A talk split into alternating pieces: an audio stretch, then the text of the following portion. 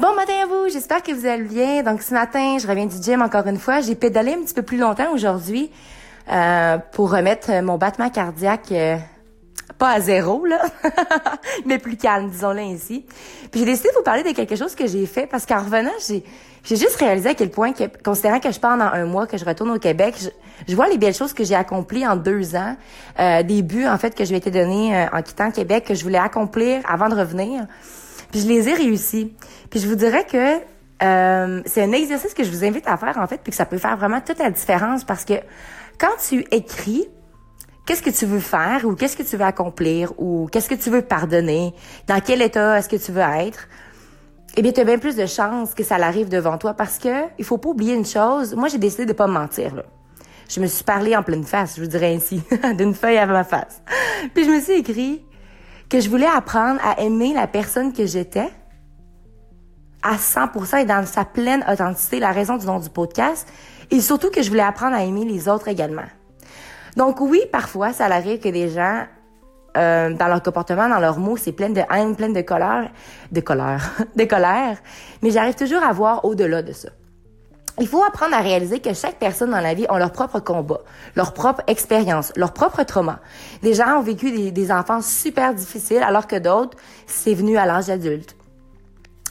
Qu'il faut comprendre aussi, c'est que les gens ont pas nécessairement appris à parler parce que la vulnérabilité, je dirais qu'encore aujourd'hui, moi je prends une grande chance. Puis je veux dire, si je peux être cette voix-là, tant mieux, mais la vulnérabilité, c'est quelque chose que c'est très difficile dans notre société.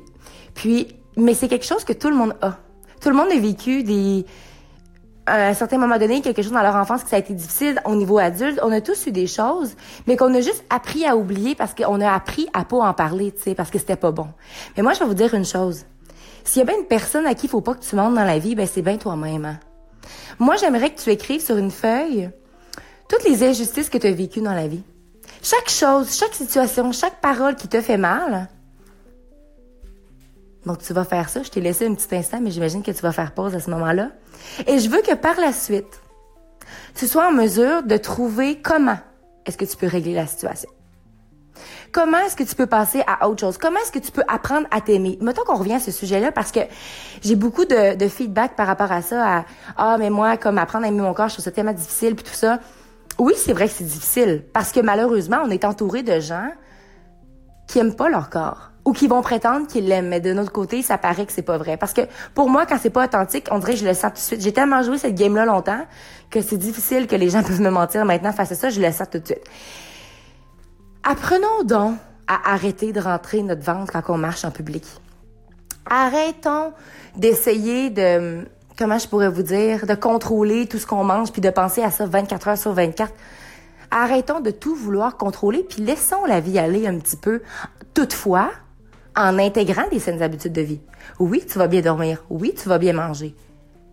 Mais au lieu de, comment je pourrais vous dire, de suivre une diète super sévère qui t'oblige à, enlever ça de, par exemple, moi, le, fameux peanut butter, OK? Le beurre de peanut, j'adore ça. Fait que moi, ce que je fais, c'est que j'en achète pas pendant trois mois. Après, j'achète un pot, pendant une semaine, il est parti.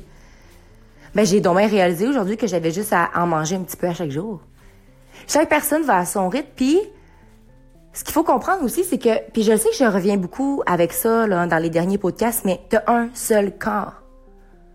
Vas-tu passer toute ta vie à vouloir celui des autres, puis à 40 ans, tu vas dire, oh mon Dieu, tu sais, moi, c'est arrivé avec ma mère à regarder des photos d'elle quand elle était jeune, puis elle dit, ben voyons donc. Elle me dit, voyons qu'à cet âge-là, je me trouvais grosse, puis je me trouvais pas belle. Elle dit, j'étais non mais magnifique, tu sais.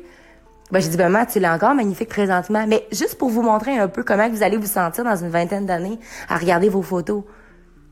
Puis de toute façon, veux-tu être entouré de gens qui vont t'aimer pour ton corps, puis seulement pour la beauté extérieure que tu as, ou tu veux des gens qui vont vraiment t'apprécier pour toute ton entièreté finalement?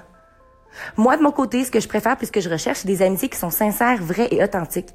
Des gens qui vont se laisser être eux-mêmes avec moi, puis qui vont être capables de me laisser être moi-même. Mais de toute façon, s'ils me laissent pas être moi-même, ben, tant pis pour eux parce que moi, je vais le faire. Fait bref, ceci étant dit, c'est juste des petits objectifs, juste de vous écrire un peu sur des bouts de papier. En fait, essayez de tenir un journal un petit peu quotidien. Moi, je vous dirais que dans mon journal, autant que quand je parle, je passe pas mal du coq à l'âne, mais c'est comme ça que ça fonctionne dans ma tête. Puis moi, je me comprends. À force de sortir puis d'écrire tout ce que je pense puis de le dire à haute voix à un certain moment, tout finit par faire preuve de clarté un petit peu puis à suivre. Donc, ceci étant dit, n'oublie pas de croire en toi parce qu'un jour, j'ai décidé de croire en moi et ça le fait toute la différence. Et surtout, n'oublie pas de briller de ta pleine authenticité. Bonne journée à vous.